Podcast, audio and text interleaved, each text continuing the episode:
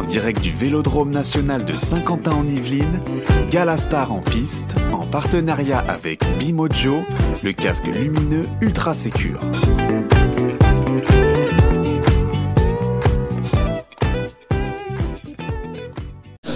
Voilà, toujours sur le gala, euh, gala Star en piste au Vélodrome national de Saint-Quentin. On, on a assisté, on a avec nous Philippe euh, Poncé. Bonjour Philippe. Bonsoir. Euh, bonsoir Philippe. Euh, quelque chose d'exceptionnel. Le record Ouais, de c'était l'heure un joli battu. moment. Alors on Mm. est avec Gilles, on est avec Arnaud. Bravo, félicitations. Vous venez Merci. de Bravo, battre le, le record de l'heure sous assistance respiratoire. C'est Tout à fait pour les BPCO, c'est un record du monde BPCO, donc euh, qui veut dire euh, maladie pulmonaire, invalidante, grave, etc. Ça touche que 4 millions de Français, mais il n'y en a que très peu qui sont au courant de ce qu'ils ont. Et en tous les cas, euh, il n'y a toujours pas de stratégie au niveau national. Donc en fait, c'est juste un désastre humain qui, a- qui dure depuis des décennies. Et on n'avait pas d'autre alternative à un moment que de prendre les vélos, euh, franchir des cols, euh, faire des records. Et puis, bon, on arrive au plus gros record. C'est juste hallucinant. C'est- la cinquième dimension pour nous. Nous on, fait- on vous félicite, on est très admiratifs. Ce, ce- ce record existait, vous avez fait 27 km aujourd'hui, 27 km 160. 160. Ouais. Il existait, vous l'avez pulvérisé? Bon, on l'a pu réaliser. On était à 23, 23 400, 23 500. euh, C'était il y a 5 ans. Et c'était Daniel, Daniel Morellon qui était au- aux manettes avec nous, avec Christian Seznec. Déjà là, avec Daniel Morellon, quand vous l'avez en bord de piste, ça rigole pas trop. Mais bon, après, le reste de l'équipe, ça rigole pas non plus.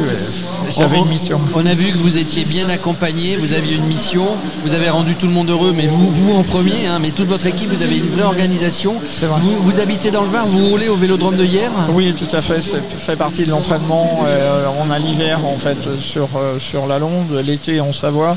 Euh, Il y a le vélodrome, il y a la boxe. Ça fait partie de. C'est vraiment un entraînement très lourd parce que physiquement, les gens qui sont à mon niveau aujourd'hui euh, sont plutôt à l'hôpital ou dans un centre de réhabilitation respiratoire. Et c'est une telle catastrophe euh, au niveau humain que vous en voyez très peu d'ailleurs. Vous voyez rarement dans les rues. Donc on est un peu à part et franchement ça fait du bien d'être avec vous ce soir. Euh, je préfère être là qu'être à l'hôpital. Et, quand tu dis tout à l'heure que beaucoup n'ont pas conscience qu'ils ont euh, cette, cette maladie, c'est-à-dire que ça, ça passe par la détection, comment ça se manifeste? Oui, parce qu'il n'y a, a pas en fait de stratégie nationale. Donc euh, dans une stratégie, il y a toujours de la prévention, il n'y a aucune prévention et les gens aujourd'hui qui sont diagnostiqués le sont directement aux urgences euh, parce qu'ils apprennent tout d'un coup qu'ils ont une maladie grave et invalidante si jamais ils, ils réagissaient pas, s'ils étaient mal suivis. Et c'est juste gravissime. quoi. On est quand même dans la euh, sixième nation euh, mondiale et on est incapable de faire de la prévention, on est incapable de mettre des moyens et tout le monde se gargarise euh, avec le mois sans tabac, etc. Euh, Enfin, avec des trucs qui, qui servent à rien en patient aujourd'hui. Donc il faut se poser la question pourquoi l'autorité de santé ne s'intéresse pas à 4 millions de Français. Vous étiez sportif de haut niveau avant de, avant d'avoir cette maladie et de, un peu de et de temps. passer un petit peu de temps? Oui, un peu de temps. T'es skieur, hein, c'est ça? J'étais skieur, mais j'étais aussi footballeur, et je faisais du ping-pong. Et- mais j'étais en fait euh, à l'origine, j'avais rentré dans la première école de football qui était à Vichy. L'INF on- Vichy à Vichy. Et euh, en fait, j'étais sélectionné pour y aller. Et euh, en fait, il y avait le, le ski études de Bourg-Saint-Maurice qui était plus près de chez mes parents. Donc mes parents ont pris l'option de ski études. Et en fait, je suis devenu le meilleur footballeur de ski études. Et, et comment, ça a été, comment ça a été détecté pour toi? Ouais, J'étais en, en vacances avec une amie et euh, on avait fait un bel apéro en bord de plage euh, de l'autre côté de la Méditerranée et en fait je me suis enfoncé dans le sable pendant 4 heures mais je voulais pas lui dire en fait ce qui se passait et euh, malheureusement pour elle son père était décédé de ça et elle m'a dit c'est pas de là, c'est pas un petit truc comme ça, non c'est plus sérieux. Donc on est rentré à Grenoble et puis elle a pris un rendez-vous au CHU de, de Grenoble. Et là j'ai eu de la chance. On, peut revenir un petit peu sur le, sur le record. Moi, ça, m'intéresse Ouais. puisque j'ai moi-même, on en discutait avec Gilles tout à l'heure, fait un record sur une piste que tu connais, qui est Ebens. Oui, Voilà, j'ai fait un record de l'heure il y a quelques années. Et je, connais la souffrance dans laquelle tu as pu être pendant une heure. Co- comment ça s'est passé dans ta tête en fait, au bout de 20 minutes, 40 minutes qui peuvent être des paliers Ouais, c'est vraiment des, paliers euh, significatifs. Le, le 20 minutes, c'est euh, au moment où on commence à se sentir bien, parce qu'il y a eu tout le lancement, il y a le stress, il y a le, tempo. Et euh, le pire pour moi, c'est 35, euh, 30, 35, 40 minutes. Et là, j'avais une dosette de, de- de miel en fait sur le, sur le bras gauche. Et je voulais la tenir le plus longtemps, mais je voyais le, les temps de passage qui commençaient à dégringoler. Donc j'étais à 31,5 à un moment, 31,2 même, je crois. Et ensuite, on passait à 32, 32,5, 32,6. Et là, j'ai dit, il faut y aller. Et ensuite, j'ai passé ce cap et à, à 45 minutes, j'étais hyper bien. Tu t'es dit, je vais au bout et. euh, Ouais, parce que quand même, j'allais pas vous faire ça, j'allais pas m'arrêter avant. Il y, a, il y a du monde hein, qui est venu. Euh, donc C'est en gros, vrai. tu nous expliques qu'il y, a- qu'il y a quatre passages, quatre paliers. Bon, il y a le départ, le Ouais. stress. Au bout d'un quart d'heure, bon, et puis, et puis après euh, 40 minutes, on sait pas où on va, puis après ça repart. Mais c'est c'est assez compliqué d'ailleurs, parce que pour une personne qui n'a pas de, de, de problème particulier, c'est déjà hyper difficile. Je dirais, tous ceux qui l'ont fait euh, jurent toujours à la fin qu'ils ne le referont plus. Euh, même, euh, même des grands, hein, comme euh, ceux qu'on connaît euh, dans le cyclisme. Euh, il faut rajouter la, notion en fait des- d'essoufflement et d'étouffement permanent parce que quand je monte des marches, je vais essouffler au au moindre effort. Donc là, c'est un peu comme si vous tous autour de la table, vous mettez un sac plastique sur la tête et vous essayez de tourner sur votre vélo. Je doute qu'au-delà de 3-4 tours, vous soyez encore sur le vélo. Et preuve en est, on a fait un test où, alors des fois, on s'y amuse à faire des tests comme ça et on l'a fait à Laurent Gannet, on l'a fait à, à- enfin des gens qui tiennent la route au niveau du cyclisme, mais le- je crois que c'est Christian Cesnay qui a tenu à mon niveau 1 minute 07. C'est lui qui, qui doit avoir le record, alors que moi je dois tenir une heure. Donc il faut rajouter toute toute cette, euh, cette- ce- ce- cet impact physiologique. Il est très dur à subir parce que quand on supprime de l'oxygène, derrière on n'a plus rien. Et tu as, tu as, enfin, j'imagine qu'avec ton équipe, vous avez préparé ce record. C'est, là, on est à, à la finalité. Euh, un grand bravo pour l'avoir réalisé, mais le, le point de départ, c'était il y a combien de temps? Quand est-ce que vous vous êtes dit, bon, allez, on tente de battre le record du monde? Bon, et on- on- je- euh, un jour, c'est en fait c'est le professeur qui me diagnostique, il s'appelle euh, Christian Brambien. Se trouve que son père était Pierre Brambien, qui a failli gagner le Tour de France en 47, et il me dit un jour, mais euh, à côté d'une résidence où j'habite l'été, il y a un col, c'est le col de l'Espigoulier. Il me dit, là, tu commences à être en forme, on va faire le col de l'Espigoulier en- ensemble. C'était en 2013. Et manque de bol, euh, moi je l'ai fait, mais lui il l'a pas fait, il n'était pas là. Donc j'ai appelé Christian Seznec et je lui ai dit Bon, Christian, j'ai besoin d'un magicien pour faire le truc. À 14 bornes, ça démarre avec 11% au départ, c'est juste euh, terrible. Et on est arrivé avec Christian, on a fait le col d'Espigoulier. Et il me dit Qu'est-ce qu'on fait? Je lui ai dit Je sais pas, il m'a dit On part sur l'heure. Et après, voilà, tout s'est enchaîné. La vitesse l'année dernière avec le, le 200 ici même. 200.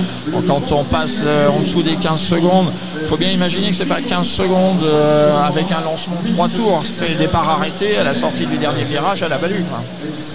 Est-ce que euh, un autre, euh, autre défi, est-ce que est-ce qu'on peut imaginer que toi ou des gens malades comme toi sous assistance respiratoire pourriez monter les grands cols comme le Ventoux? C'est une question. euh, Le Ventoux, que ça, ça serait reste trop dur? inaccessible pour, euh, pour des raisons très simples. C'est qu'à 13, 14, 15%, euh, j'ai déjà monté des trucs, mais pas très longs. Et en fait, il faut euh, passer d'un côté à l'autre de la route, du 9, 10, 11, 12, des tapes cul, des fois on les passe, puisqu'on était sur le, tour BPCO. On a lancé un tour BPCO, donc entre guillemets, un tour de France en fait euh, BPCO, même si l'appellation n'est pas droit, mais tour BPCO a été validé par ASO. Et euh, on a fait plusieurs étapes cette année, dont une sur, Besançon, en fait, sur Pontarlier-Besançon. On a fait la Drôme, on a fait des tas de choses comme ça. Et on m'a dit au début, tu verras, c'est c'est plat, on s'est retrouvé sur des trucs de fou, quoi. Donc on a fait des cols, on a fait des, des machins euh, face au Mistral, face au. Ah, je sais pas, le, le, je connais pas le nom du vent qu'il y a du côté de, de Pontarlier, mais bref, c'est un des bleds les plus froids dans, le pays. Puis bon, heureusement qu'on a des gens comme Thibaut Pinot à la fin, et Thibaut arrive et dit Ouais, euh, si je peux leur donner un coup de main, je vais leur donner un coup de main. Et là, derrière, j'ai des patients. On a créé la première équipe mondiale de patients BPCO licenciés dans une grande fédération, c'est-à-dire la FFC. Et Philippe, euh, j'ai envie de te poser une question. Tu as réalisé aujourd'hui quelque chose d'extraordinaire. C'est quoi l'après?